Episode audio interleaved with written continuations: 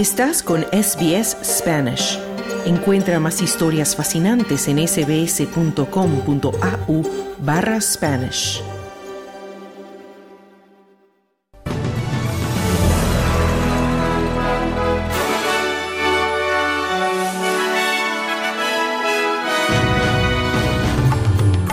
Diputados laboristas se unen al llamamiento para un alto al fuego permanente en Gaza. Residentes de una comunidad indígena del extremo norte de Queensland serán evacuados luego de inundaciones.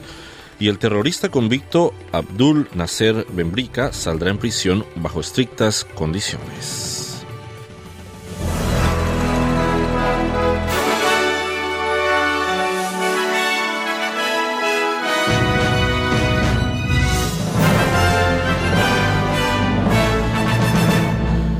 Los diputados laboristas federales y estatales se han unido a más de 200 políticos y expolíticos en su llamamiento a un alto el fuego permanente en Gaza.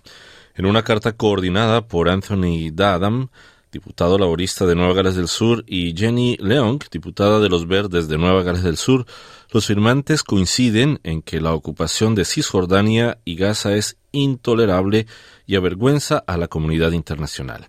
La carta condena tanto el atentado del 7 de octubre de Hamas, en el que según Tel Aviv murieron, murieron 1.200 civiles, como la matanza de casi 20.000 civiles palestinos a manos de Israel.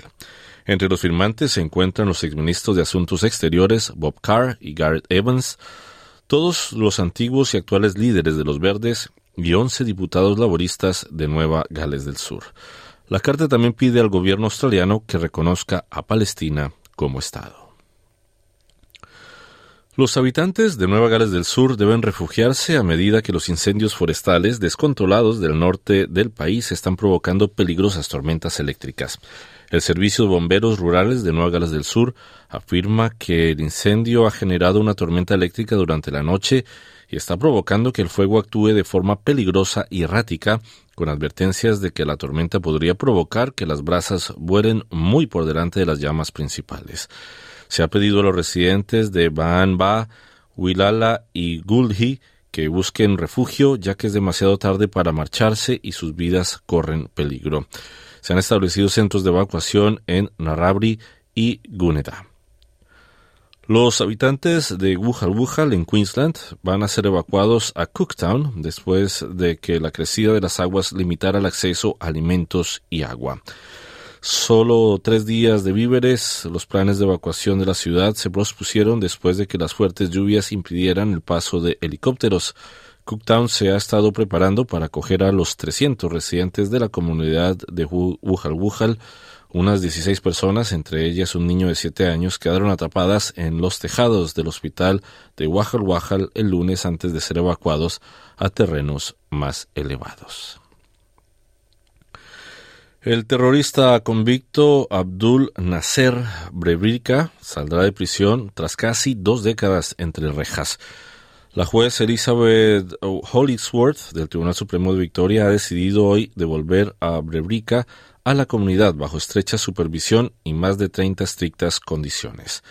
Brevenvika fue condenado en 2005 por conspirar para atentar contra lugares emblemáticos de Melbourne, entre ellos el MCG, el día de la gran final de la AFL. Entre las estrictas condiciones se incluyen restricciones en cuanto a los contactos de Brembrica, tratamiento psicológico periódico y estrecha vigilancia policial mediante una tobillera no se le permitirá salir del estado de Victoria. A pesar de las protestas por la seguridad de la comunidad, el juez Hollingsworth afirma que la función del sistema judicial no es detener a personas para prevenir un delito que puedan o no cometer en el futuro. La Commonwealth quiere reforzar su política de contratación indígena persiguiendo a las empresas que se aprovechan de contratos destinados a compañías de las primeras naciones. En una nueva revisión gubernamental, las empresas que se creen que son black cuddling o revestimiento negro en español, término que hace referencia a la práctica de empresas no indígenas que se aprovechan de una empresa o persona indígena para acceder a la parte de 3% de los contratos federales designados para ellas. La política de contratación pública indígena de la Commonwealth ha generado más de 9 mil millones de dólares y más de 3.600 contratos desde su introducción en 2015. Según la política vigente, las empresas deben pertenecer al menos en un 50% a indígenas australianos para poder acceder a los contratos. La revisión trabajará para garantizar que los beneficios de la política llegan a las personas adecuadas. Más de 40 organizaciones dedicadas a la vivienda, los sin techo y los servicios comunitarios han firmado una carta abierta a Anthony Albanese y Peter Dutton en la que expresan su preocupación porque se utilicen las comunidades inmigrantes como chivo expiatorio de la crisis de la vivienda.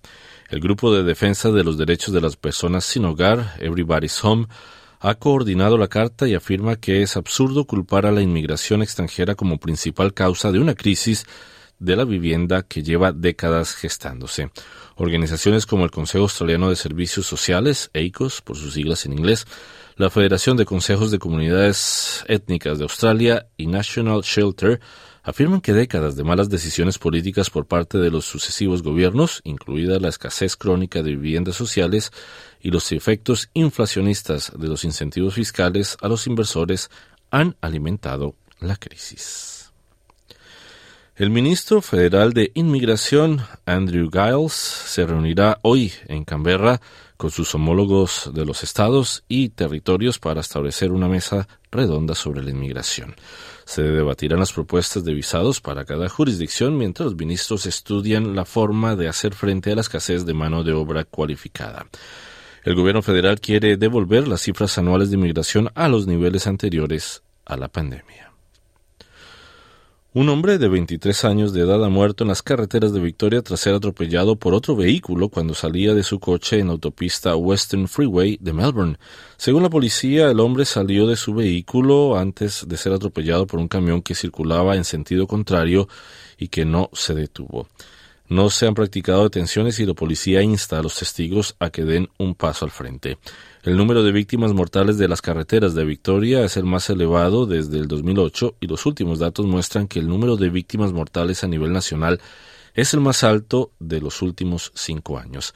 El director general de la Comisión de Accidentes de Transporte de Victoria, Tracy Slater, dijo a SBS que las cifras son alarmantes. Across the board, we see speed as the critical factor in road trauma.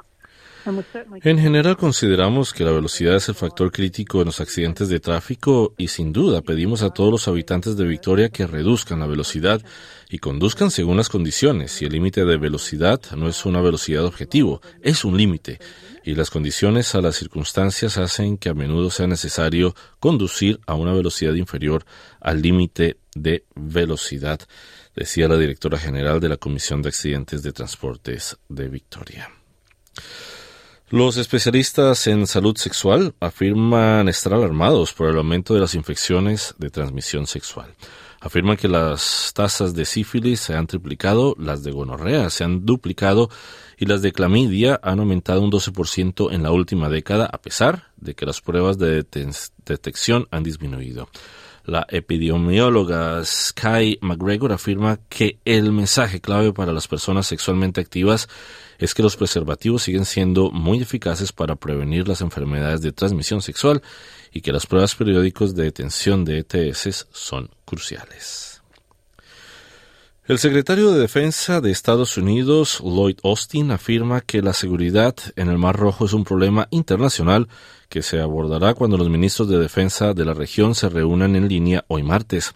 Un funcionario estadounidense afirma que un buque de guerra de Estados Unidos respondió a una llamada de socorro de un buque comercial tras ser atacado por múltiples proyectiles en el sur del Mar Rojo.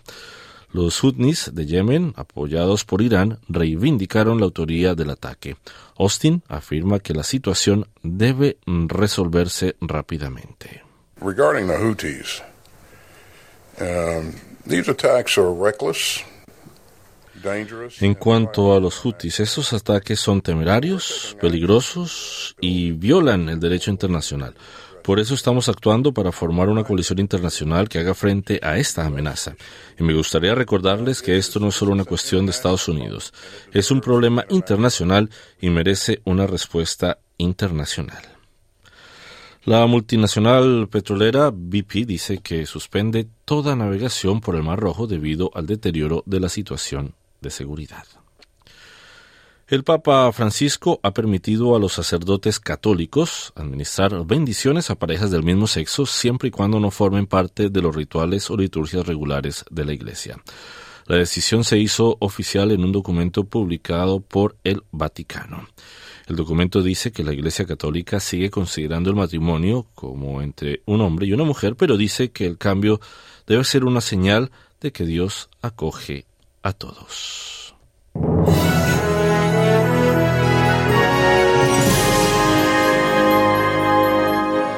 Pronóstico del tiempo para el día de hoy, Sydney presenta una temperatura máxima de 35 grados centígrados con algunas lluvias y posibilidad de tormentas. Melbourne 18 grados, con lluvias, Brisbane 31 grados y mayormente soleado. Perth 31 grados parcialmente nublado. Adelaida 21 grados y mayormente soleado. Hobart 17 grados con algunas lluvias. Canberra 32 grados con lluvias y posibilidad de tormentas. Y Darwin 35 grados y posibilidad de tormentas. Hasta aquí el boletín de noticias de SBS Audio. Quédate en compañía de Australia en español. Mañana otro boletín a la una. Muy buenas tardes.